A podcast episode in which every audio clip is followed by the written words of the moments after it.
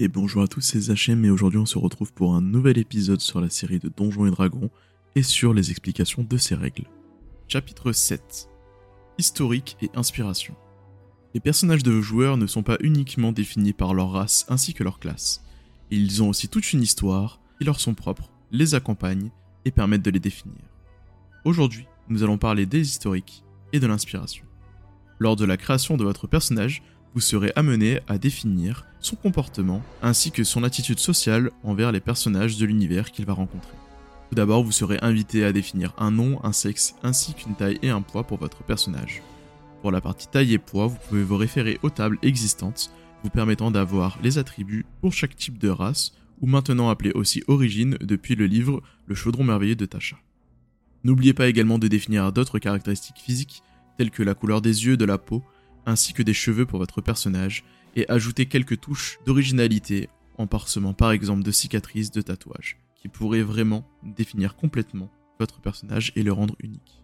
Le physique ne faisant pas tout, vous devrez également définir deux facteurs, un qui identifiera la morale et l'autre l'attitude envers la société, qui se nomme l'alignement. Pour faciliter celui-ci, vous pourrez vous référer à l'historique que nous verrons un peu plus tard dans cet épisode. Votre personnage aura aussi des langues qu'il saura parler et écrire, à vous de choisir celle-ci à la création de votre personnage. Bien sûr, quoi qu'il en soit, votre personnage maîtrisera le commun, qui est la langue la plus parlée de l'univers, mais il pourra également maîtriser d'autres langues spécifiques à son origine ou bien à ses connaissances de par sa classe. Mais rentrons un peu plus dans le vif du sujet qui nous intéresse aujourd'hui, qui fait part à la personnalité. En effet, votre personnage aura des traits de personnalité. Les traits sont un moyen simple pour vous aider à définir et différencier votre personnage ils doivent signifier quelque chose d'intéressant et d'amusant pour votre personnage.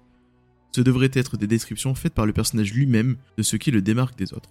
Par exemple, je suis intelligent n'est pas un bon trait, car il décrit un grand nombre de personnes.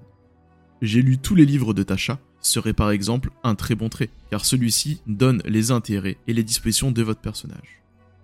En plus des traits, votre personnage aura des idéaux. Ce sont des choses auxquelles vous croyez fortement des principes moraux éthiques fondamentaux qui vous obligent à agir comme vous le faites. Ils englobent à peu près tous vos objectifs et vos croyances. Ces idéaux pourraient, grosso modo, répondre aux questions suivantes. Quels sont les principes que vous ne trahirez jamais? Qu'est-ce que vous seriez prêt à faire comme sacrifice? Qu'est-ce qui vous pousse à agir et qu'est-ce qui guide vos motivations et vos objectifs? Les idéaux vont être assez proches de la notion d'alignement et vous verrez que les historiques vous aideront pour cela. Votre personnage n'est pas seul, il aura aussi des liens qui vont représenter des connexions d'un personnage à un autre un lieu ou un événement du monde. Ça peut être des personnages qui vous ont inspiré grâce à leur, acte héroïque, ou même qui vous ont donné envie d'agir par vous-même pour vos intérêts ou pour aider ceux qui sont menacés. C'est à vous de définir les liens qui vous unissent, ils peuvent être également avec un autre personnage joueur de votre groupe. Et enfin, votre personnage aura des défauts.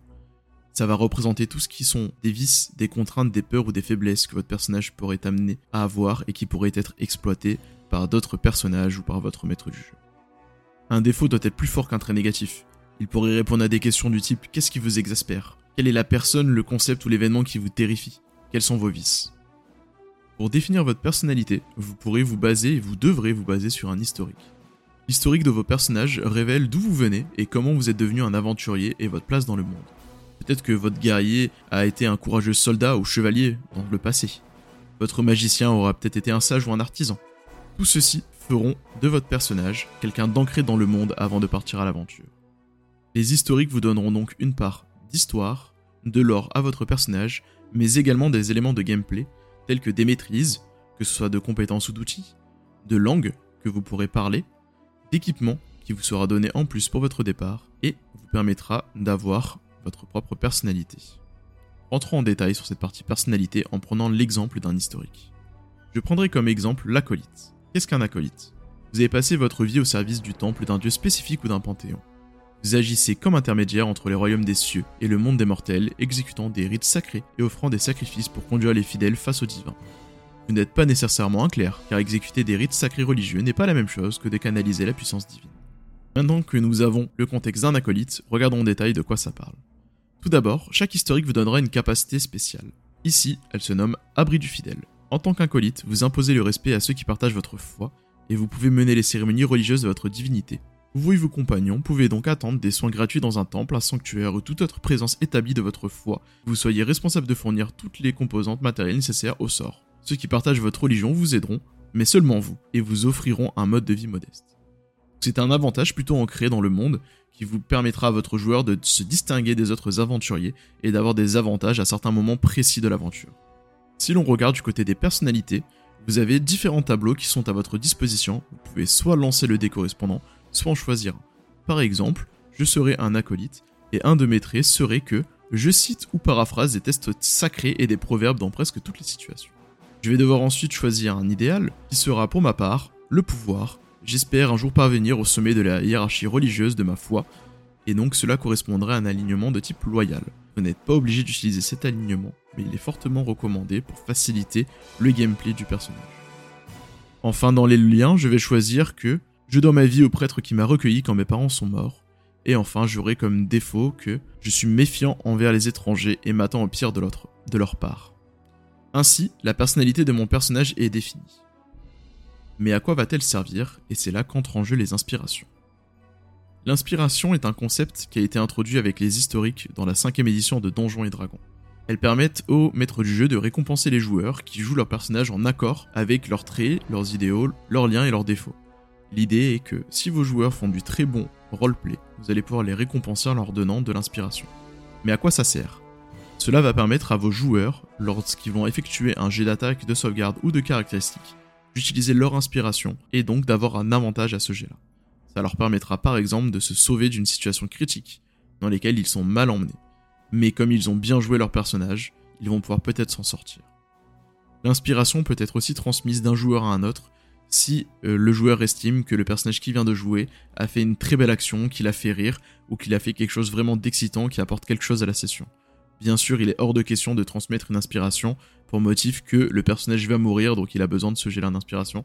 Ce n'est vraiment pas ça l'idée, c'est vraiment de récompenser la partie lore et la manière dont vos joueurs vont interagir avec le monde et entre eux. Cette notion d'historique et d'inspiration fait un peu part aux critiques qui étaient ressorties lors de la quatrième édition, où le lore avait un petit peu disparu et où était mis un peu plus en avant la mécanique et le jeu de plateau. Dans Donjons et Dragons 5, on revient un peu plus sur du jeu de rôle traditionnel, avec une grande part importante à l'historique de votre personnage et à l'histoire qui est construite tout autour de celui-ci. Dans les anciennes éditions de Donjons et Dragons, il n'y avait pas exactement de notion d'historique. Cependant, on vous demandait quand même de choisir un alignement et de définir les attributs physiques de votre personnage. La plupart des maîtres du jeu d'ailleurs demandaient à chaque, chaque joueur de créer un historique complet, une histoire de pourquoi son personnage se trouve ici.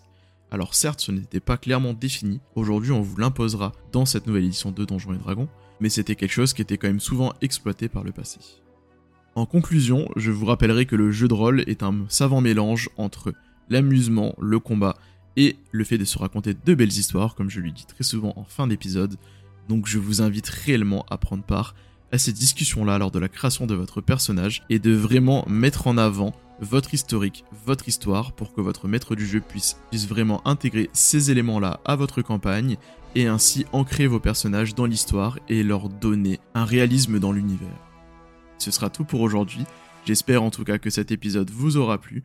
On se retrouve très prochainement pour la suite de cette chronique. C'était Zachem. Amusez-vous bien et racontez-vous de belles histoires. Ciao